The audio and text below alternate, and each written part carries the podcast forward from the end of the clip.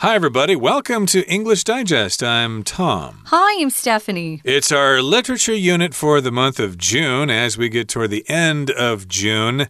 And I suppose most of you are off for summer vacation by now or almost ready for that. But in any case, uh, you might want to uh, find some place with air conditioning and uh, curl up with Yeah. a nice novel. If you like science fiction, then maybe the book we're going to talk about today is for you. It's a novel by Philip K. Dick, and the title is Do Androids Dream of Electric Sheep? That's kind of a strange title, but I should say it's kind of the basis for the uh, 1980s movie starring Harrison Ford called Blade Runner.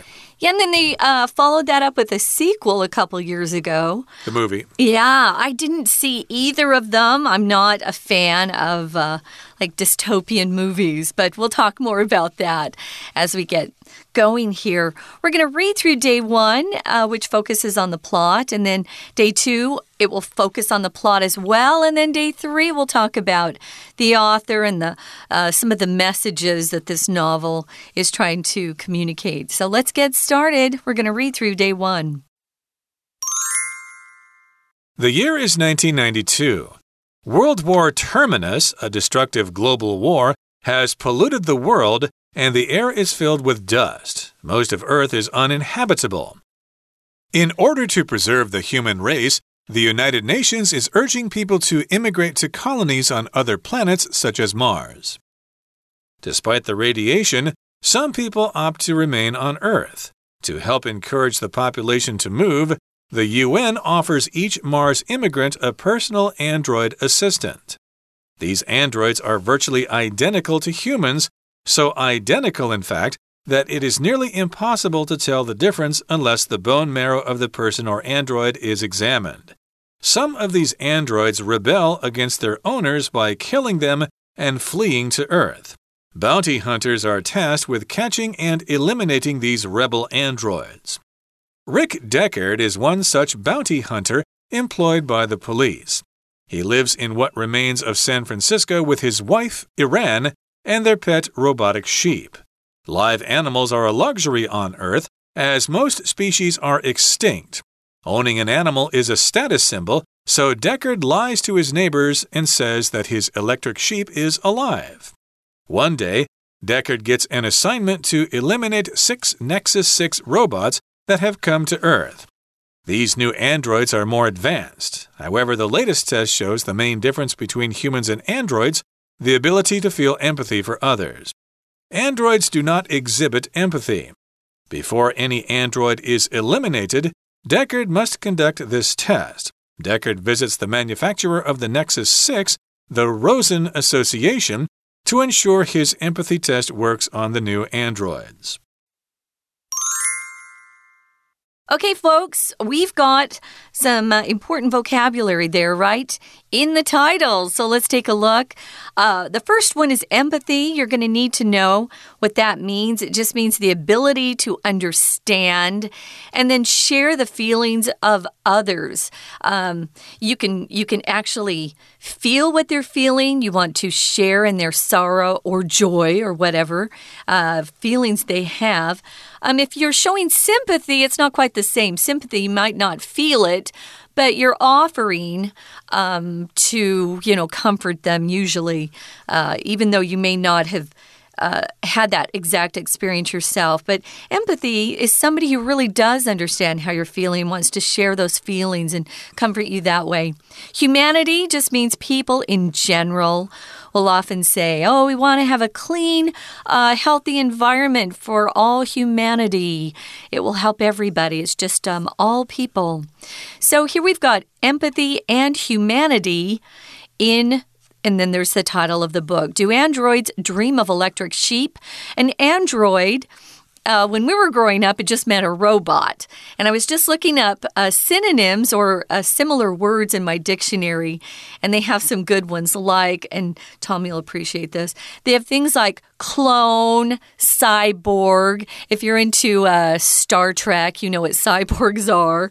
Um, but yeah, they're just robots who look like people, but they aren't. Right, and of course, an android, as you said, is a robot. And if you're an android, then you might dream of electric sheep, or you might count sheep if you're trying to get to get to sleep. Maybe uh, that's a, a, tradition in uh, America. I don't know right. about other other Western countries, but if you have trouble getting to sleep, your mother may suggest you count sheep. Imagine there are a bunch of sheep in a pasture, and they're jumping over a fence one by one, and you count them, and supposedly the monotony of doing that will put you to sleep. I don't know know if you have a equivalent concept here in Taiwan, uh, ways to get to sleep. But it's an interesting question. Do androids or robots actually try this when they try to sleep? Well, the year is 1992, and we've got World War Terminus, a destructive global war. It has polluted the world, and the air is filled with dust. Now, remember, this story was written way back in 1968. Yeah. So uh, the author was imagining the future in 1992. Of course, uh, there was no such war in 1992. 1992 is long gone. But uh, this is just an imaginary scenario. There was a big global war and it's polluted the world. There's dust everywhere. So if you're trying to live on the earth, you're having trouble. Yeah. Um, if something's uninhabitable, it means you cannot live there. And I find the uh, the name of the war is interesting. Terminus is connected to the word terminal. And if you're riding on the subway here, the MRT, they'll often say this is the uh, final terminal. And uh, so it's World War End kind of that's the name of this world war. Mm. It's very destructive. It involves the whole globe. It's polluted and destroyed our air. The air is filled with dust. It's hard to breathe. And most of Earth, you just can't even live there. You probably can't breathe or maybe uh, raise food or crops or anything like that. So, in order to preserve the human race or keep uh, human beings continuing to um, be here on Earth, the UN or United Nations uh, is urging people to immigrate to colonies on other planets, such as Mars. So, if you preserve something, you save something or someone from being harmed or destroyed. So, I know some people, some good people out there trying to preserve our forests, our natural uh, woodlands. We hope they can do that because that's beautiful. Um, here, if you urge, you try to uh, strongly suggest that someone does something. Usually, it's because uh, something's urgent or you really believe they and strongly they should do something, maybe for their own good or to keep them safe. So, the UN is urging people to immigrate or move to colonies on other planets like Mars. Hmm. Or maybe Titan, a moon around Saturn. Maybe you could go there. I don't know. But despite the radiation, even though there's lots of radiation on the Earth, some people opt to remain on Earth. So was that there was that big war, and maybe lots of uh, nuclear bombs exploded, right. and there's all sorts of radiation going around. Or maybe the atmosphere was damaged, so that cosmic rays or solar radiation is all coming into the Earth and uh, you know hurting people and stuff like that. So yes, if you want to save save yourself, go to an outer colony, like on Mars. So, radiation, of course, is when you get particles that are harmful to people or plants or whatever flying through the air. Of course, when you explode a nuclear bomb, you get lots of radiation uh, from those split atoms. Uh, they're subatomic particles that fly through the air and give people cancer and things like that. Yeah, so it sounds like a pretty scary place to be at that point. So, to help encourage the population to move, the UN offers each Mars immigrant a personal android or robot assistant.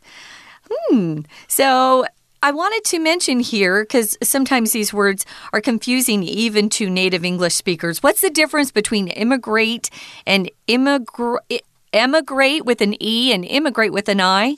Um, I found something online that's really clever. Someone says, uh, just remember what immigrate with an I stands with. It means in. So you can easily remember that immigrate means to move into a different country. Emigrate begins with an E, or think of exit, leave. You remember that it means to leave your home country. So that's how you can remember these two things. Exactly. So the UN wants people to immigrate to those colonies on other planets, such as Mars. And again, we've got this radiation. Even though we have this radiation, despite the radiation, some people opt or choose to remain on Earth. They don't, they don't want to go to Mars. It's all cold there, and the atmosphere is really thin, and you always have to stay inside these, uh, uh, you know, environmentally controlled facilities. You can never go out and go hiking and stuff like that. Who wants to live on Mars? Mars. But still, living on Earth, according to the story, is dangerous because there's lots of radiation, but they still want to stay there. So the UN is trying to encourage them to move to Mars. Yeah, so to help encourage the population to move, uh, they probably have some people like Tom who don't want to go. The UN offers each Mars immigrant a personal android assistant. So if you're willing to move to Mars, they're going to give you your personal robot who will be an assistant to you. Immigrant is someone, of course, who has uh, come from another country and moves to uh, that country, a new country, to live permanently. Tom and I are immigrants in Taiwan. Uh, we're residents, uh, but we're also immigrants. So these androids are virtually identical to humans. Uh, so identical, in fact, that it is nearly impossible to tell the difference and this is kind of gross, unless the bone marrow of the person or android is examined. So it's really hard to tell. Sounds like they even have skin and bones and things like that, Tom. So if you're identical to something else, it means you're exactly the same. We have identical twins who are born. Um, some who are uh, fraternal, I think it's fraternal, right? Fraternal twins. Uh, mm. They look they look alike. They share the same the genes, the, the, the split in the mom's wombs, and then there are non-identical. Uh, they're just twins. Uh, they're sharing mom's womb, but they have their own genes. They don't share any of those, so they're not. Uh, they don't look alike but they could have been born on the same day. Right, so you couldn't tell the difference between an android and a human unless you looked at their bone marrow, which of course is the center part of the bones. And some of these androids rebel against their owners by killing them and fleeing to Earth. So they don't want to be slaves. They no. develop their own sort of sense of themselves, and they're thinking, no, I don't want to be serving these people on Mars. I'd rather go back to Earth. And maybe because they're androids, they will not be affected by the radiation. And we've got these bounty hunters. They are tasked with catching and eliminating these rebel androids. Now, a bounty hunter is somebody who hunts somebody, tries to capture them or kill them because they can get some money for it. And a bounty, of course, is the money that someone offers. Uh, for example, I'm offering a bounty for someone to kill the or to find and kill the murderer of my brother. Okay, I don't care if I'm going to go to jail because of that. I just want somebody to go out and kill that that a mean person. So I'm offering a bounty of, say, $100,000 for someone to go kill him for me. And so a bounty hunter, of course, is somebody hired to go kill these androids because they're not supposed to be on Earth. Right. Uh, hopefully, the bounty hunters are working within the law. Sometimes people uh, run away before a, a trial in court. Um, and they send bounty, bounty hunters out to those guys too. So, yeah, they're tasked with catching and eliminating. And as Tom said, that means killing here, these rebel androids. We're going to take a break right here, guys. We're going to listen to our Chinese teacher and then we'll be back. 听众朋友，大家好！我们今天要带大家来看一本小说，一个故事《银翼杀手》。 那这个小说呢，其实在一九六八年就已经写出来耶，《银翼杀手》当时就已经有这样子所谓的很科技的的一一个小说故事。好，讲故事嘛，就一定要看看五个 W 跟一个 H。所以时间呢，第一段第一句时间是一九九二年的时候，这个时间呢，当时就是 What 发生什么事呢？原来呀，有一个毁灭性的全球战争，就是世界终局大战。这个战争之后呢，世界就毁灭了，整个污染了世界，空气当中都弥漫着尘土啊，人都不适合居住了。在这样的情况之下，联合国就希望能够敦促大家赶快移民到火星啊，其他的星球，这样子的话，人类才可以被保存下来。在第一段第四句这个地方，我们看到，为了要保护、保存、维护，让。事情啊，某一件事情的品质，让某一个种族可以不要被消灭，这个动作叫 preserve。所以，为了要保存人类这种品种，那 United Nations 联合国，他就希望大家赶快移民，移到哪里去呢？这个移民啊，其实有两个方向。如果是针对于说话者来说，移进来这个国家会叫做 immigrate，immigrate，I M。M I G R A T E，那如果是针对说话者某一个人要长久移出去了，像我们台湾有蛮多人移到澳洲啊，移民到英国或美国，他移出去的话会叫做 emigrate e m i g r a t e，所以你说移民到底要用哪一个字，其实就是看说话者他的立场。好，或者是说移入跟移出这个方向，好，所以联合国希望大家能够赶快能够移到火星啊，其他的星球，而且为了要鼓励大家赶快去移民，联合国就提供给每一个移民的人呐，有一个个人的仿生人助手，这个仿生人就叫做 Android，它出现在第一段第六句这个地方，这个 Personal Android。可以帮助你，呃，在移民的其他星球上面可以好好的存活下去。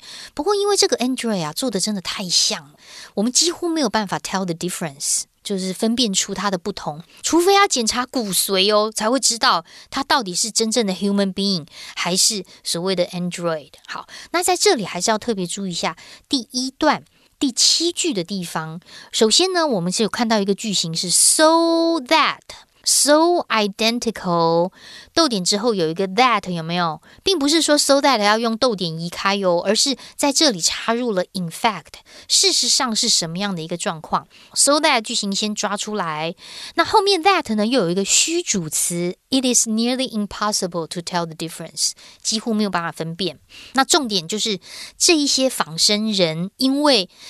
居然还会杀死主人，然后逃往地球来反抗，也就是机器人要反人类啦。所以这个时候就出现了另外一个户赏金猎人就出现了，他们要捕捉、消灭这些仿生机器人。所以在第一段的第九句，Bounty Hunters 这边也要框起来哦，他就是赏金猎人，因为他如果找到这个反叛的仿生人，然后把他杀死的话，就可以得到 Bounty，就可以得到很多的赏金。We're going to take a quick break. Stay tuned. We'll be right back.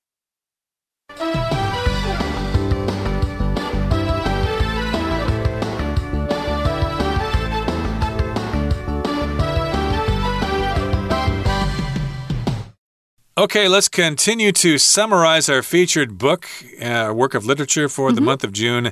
It's a Philip K. Dick novel entitled Do Androids Dream of Electric Sheep? Uh, you have to realize that this uh, book was published way back in 1968, so they had a different idea about what the future would be like, but still, it's kind of interesting. And the reason we're talking about this book is because it's kind of the Bible of the cyberpunk movement. Okay, if you know what that is, uh, we'll explain that later on. But in any case, it's an important work of literature. And the movie that was based on this as well, called Blade Runner. Although, as a person who who's only seen the movie and hasn't read the novel, yeah. I would say they're quite different. There are many things that are different in the novel as opposed to the movie. But I'm not going to spill the beans here. I'm not going to spoil it for you. You should read the book and see the movie yourself. Now, let's talk about the bounty hunters here. We've got Rick Deckard. Uh, he is one such bounty hunter and he's employed by the police. He lives in what remains of San Francisco with his wife, Iran, and their pet robotic sheep. And so this is different, of course, from the movie, but I won't uh, tell you about it. But in any case, uh, this one is taking place in San Francisco. I believe in the movie it takes place in Los Angeles. That's about all I'm going to tell you here. But he's married, he has a wife whose name is Iran, and they've got a pet robotic sheep. If something's robotic, well, it's a robot. It's a sheep that's not a human, or well, of course, it's not human, but it's not an animal, it's actually a machine. Right. Um, why you'd have uh, a sheep as a pet, I don't know. But there you go. Everybody likes different things. So here it says on Earth, if you have a live animal, you're considered to um, be kind of uh, wealthy and rolling in dough because they're a luxury on earth. If something's a luxury, it costs a lot of money and it uh, is symbolic of someone who has wealth or is living extravagantly. Um, they're not pinching pennies, that's for sure. So, live animals are uh, a rare thing on Earth, probably because they've, you know, been killed off because of all the. Uh, nuclear radiation that's probably in the air. So it says here Live animals are a luxury on Earth as most species are extinct. If something's extinct, it no longer exists on Earth. It's gone, gone forever. Um, you noticed um, this is an adjective, so you have to say to be extinct. Now, if you want to say something is going extinct, there's no verb. You just we just say to go extinct. It's going extinct. It's going to go extinct if we aren't careful.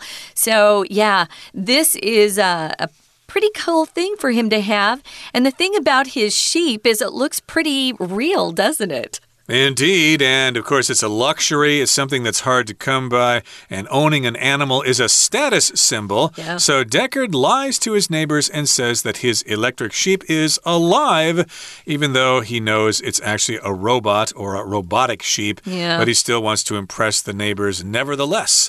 Now, moving on now to the final paragraph for today. It says One day, Deckard gets an assignment to eliminate six Nexus 6 robots that have come come to Earth. Okay, so he gets this assignment. He's a bounty hunter, and these robots are not supposed to be on the Earth.